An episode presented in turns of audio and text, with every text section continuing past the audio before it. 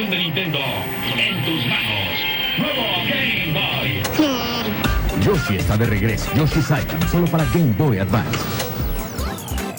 Un gobierno que prohibía apuestas, la mafia japonesa y su gusto por las cartas llamadas Anafuda, una asociación con Disney, una crisis en el mercado de videojuegos, un ingeniero de mantenimiento que resultó un inventor genio, la televisión a color, la primera consola portátil, un plomero llamado Mario, un gorila, un joven guerrero y una princesa. Y bueno, un Pokémon. Sin cada una de estas casualidades, personajes e historias, nunca hubiéramos tenido en nuestras manos o conocido a Nintendo.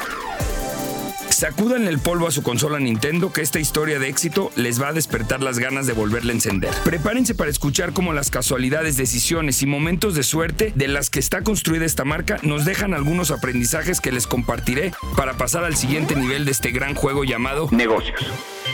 Hola. Soy Pepe Saga, amante de saber el origen de las cosas y hasta dónde pueden llegar. Bienvenidos a Éxitos por Casualidad, el podcast que revela las casualidades que provocaron los éxitos mercadológicos más importantes de la historia.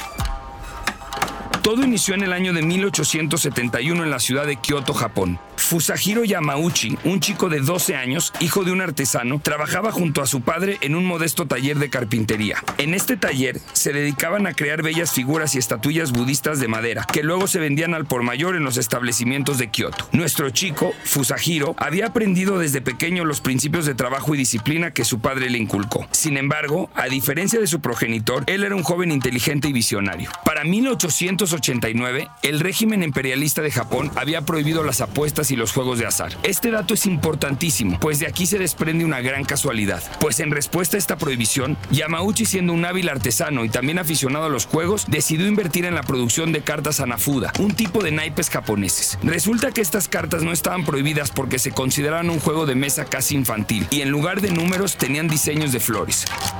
¡Qué hábil nuestro muchacho! Poco sabía Yamauchi en aquel momento que su pequeña tienda de cartas, inaugurada un 23 de septiembre de 1889, crecería a lo largo de los años hasta convertirse en una de las compañías de juegos más grandes e influyentes del mundo. Nintendo. Inicialmente, la empresa se llamaba Nintendo Kopai, pero con el tiempo cambió su nombre que conocemos y se convirtió en la principal productora de cartas Anafuda en Japón, incluso llegando a ser utilizadas por los yakuza en salones de juegos ilegales. Sí, sí, por la mismísima mafia japonesa. El hecho de que las cartas Anafuda fueran tomadas por los Yakuza y utilizadas en salones de juegos ilegales también fue una bendita casualidad para Nintendo. Esta asociación con los Yakuza proporcionó a Nintendo una inesperada visibilidad y un mercado inesperado. Lo prohibido es lo más deseado.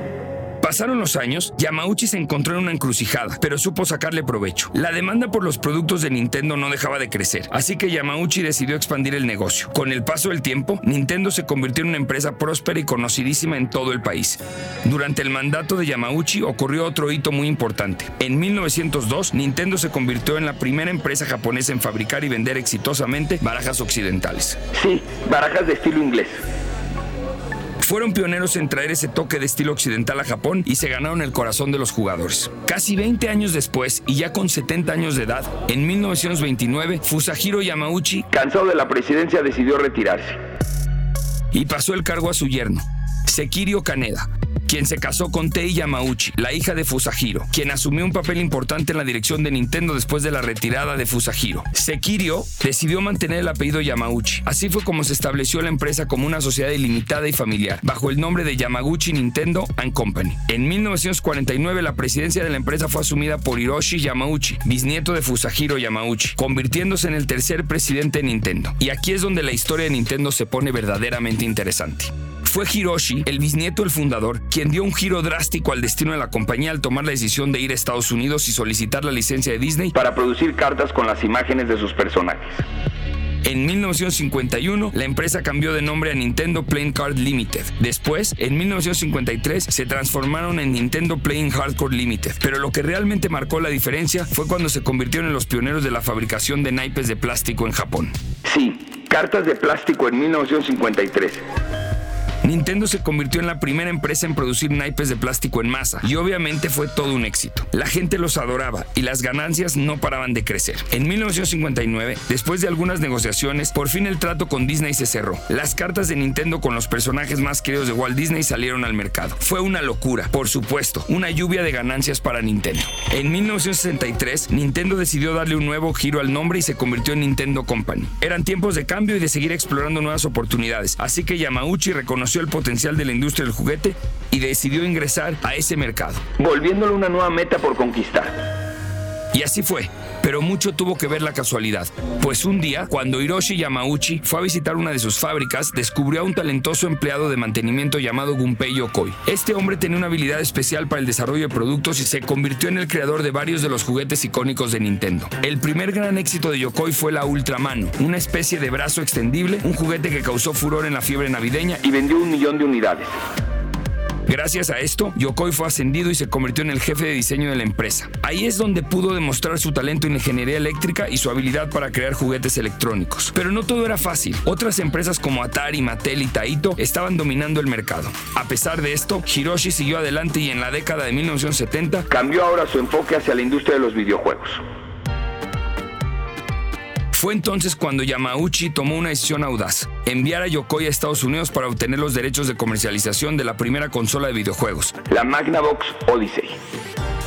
La verdadera revolución de Nintendo empezó en 1975 con el lanzamiento de una consola de videojuegos muy especial que venía con un accesorio de una pistola. Un golpe de éxito en el mercado. Y la casualidad seguía sonriéndole a Nintendo, pues entra en escena Shigeru Miyamoto, quien empezó como aprendiz en el departamento de planificación de Nintendo. La primera intervención de Miyamoto fue en el diseño de la carcasa de un juego de carreras llamado Color TV Racing 112. Y sí, otro éxito. Hiroshi decidió que era hora de invertir aún más en el mundo de los gabinetes de arcade. Y el resultado fue asombroso.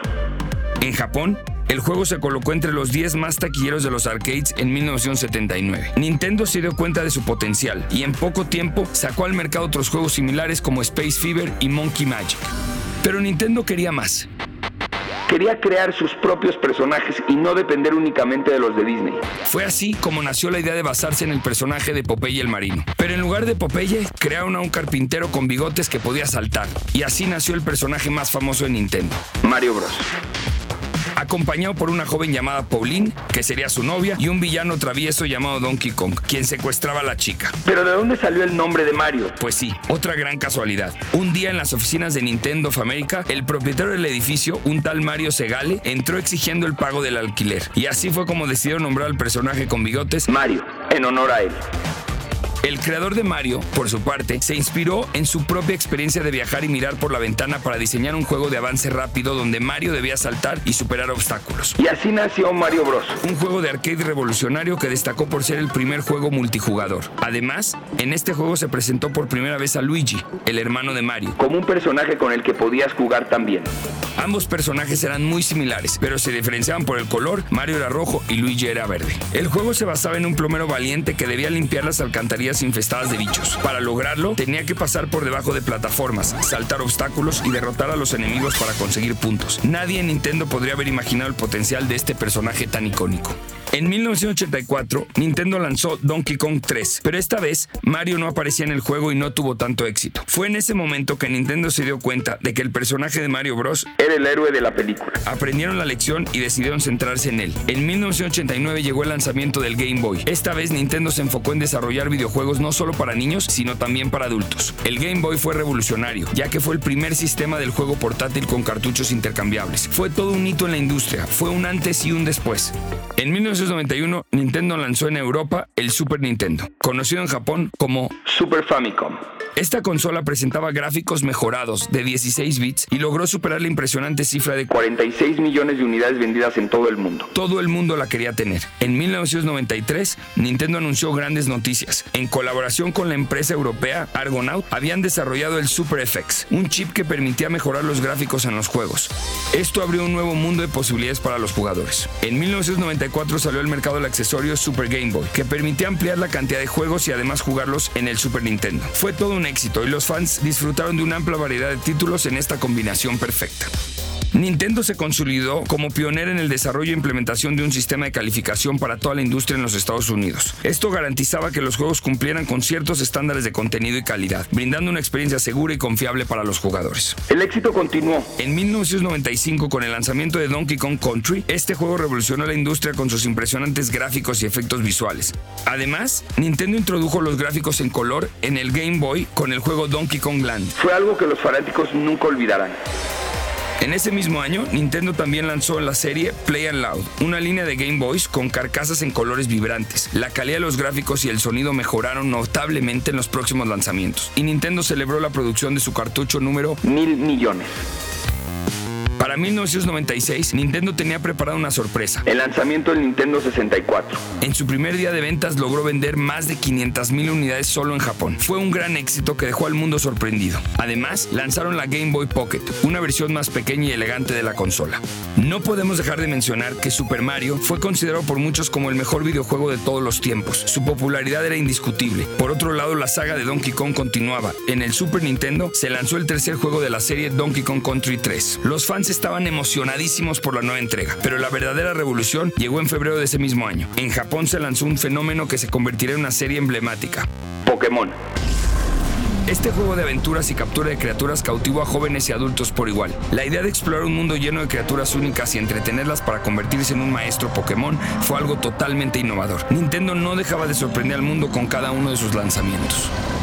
En el año 2000, el Game Boy se coronó como la consola más popular de todos los tiempos, superando la asombrosa cifra de 100 millones de copias vendidas. Para celebrar, Nintendo lanzó la edición limitada Pikachu Nintendo 64. En el 2002, Nintendo nos sorprendió con la consola más pequeña del mundo, la Pokémon Mini. Venía con cuatro juegos incluidos, entre ellos Pokémon Mini Party, Pokémon Mini Pimer. Además, en mayo de ese año, Hiroshi Yamauchi, el presidente de Nintendo, anunció su retiro después de 52 años de trabajo. Nombró a Satoru Iwata como su sucesor. Una nueva era comenzaba. Hasta el 2006, Nintendo siguió lanzando nuevos juegos, aunque ninguno alcanzó la magnitud del éxito de Mario Bros. Pero eso no detuvo a la compañía. En ese mismo año, sorprendieron con el lanzamiento de Nintendo Wii. Una consola doméstica revolucionaria con un sistema de control inalámbrico innovador. También incluyó en el adictivo Mario Kart. Parecía que algo estaba pasando en Nintendo. Tenían que apelar a los clásicos para mantenerse en la cima, mientras competidores como Xbox de Microsoft y otras consolas intentaban robarles el trono. Sin embargo, en 2009, Nintendo lanzó la Nintendo 10. Y en 2017 sorprendieron con Nintendo Switch, repleta de mejoras y funcionalidades únicas. Fue un golpe maestro y Nintendo comenzó a recuperar gran parte de la popularidad perdida en años anteriores. Hoy en día, Nintendo Switch es la consola más vendida, superando a sus competidores. En 2015, Tatsumi Kimishima asumió el cargo de presidente de Nintendo. Su misión era seguir impulsando la innovación y llevar a Nintendo hacia nuevos horizontes. Y lo han logrado, continuando su legado de creación de experiencias de juegos únicas y emocionantes. Han hecho películas, han hecho parques de diversiones. Y como lo dijimos al principio, toda esta gran historia llena de éxitos ha dejado muchas lecciones. Como es costumbre ya en este podcast, aquí les comparto algunas de ellas. Lección 1. Todo empezó para Nintendo con la venta de unos naipes. Acepta los comienzos humildes. El éxito a menudo comienza pequeño y es esencial reconocer el potencial en cada oportunidad. Lección 2. Estar dispuesto a explorar nuevas oportunidades. Aunque no todas las empresas tendrán éxito, el proceso de probar cosas nuevas puede generar lecciones valiosas y crecimiento a futuro. Lección 3. Adáptate a los mercados cambiantes. La decisión de Nintendo de incursionar en los juegos electrónicos destaca la importancia de mantenerse en sintonía con las tendencias del mercado y estar dispuesto a cambiar de rumbo. Lección 4. Abraza la casualidad. A veces las grandes ideas y oportunidades surgen de lugares inesperados. Ábrete a la inspiración y deja que te guíe. Lección 5. Fomente una cultura de innovación. Al alentar nuevas ideas y superar los límites de lo posible, Nintendo pudo crear productos que remodelaron la industria de los juegos. Lección 6. Desarrolla fuertes activos de marca. Al crear personajes y mundos inolvidables, Nintendo construyó una base de seguidores leales y aseguró la longevidad de sus franquicias de juegos. Lección 7. Diferenciate de la competencia. Al ofrecer experiencias únicas y atractivas, Nintendo ha logrado prosperar en un entorno altamente competitivo. Sin duda, cada decisión tomada valientemente por los diferentes líderes de Nintendo a través de su historia fue acompañada por casualidades que abrieron las puertas al éxito. Nos vemos en la próxima casualidad. Esto fue Éxitos por Casualidad. Yo soy Pepe Saga y recuerden, si las cosas no pasan como esperamos, Tal vez sea porque serán mejores.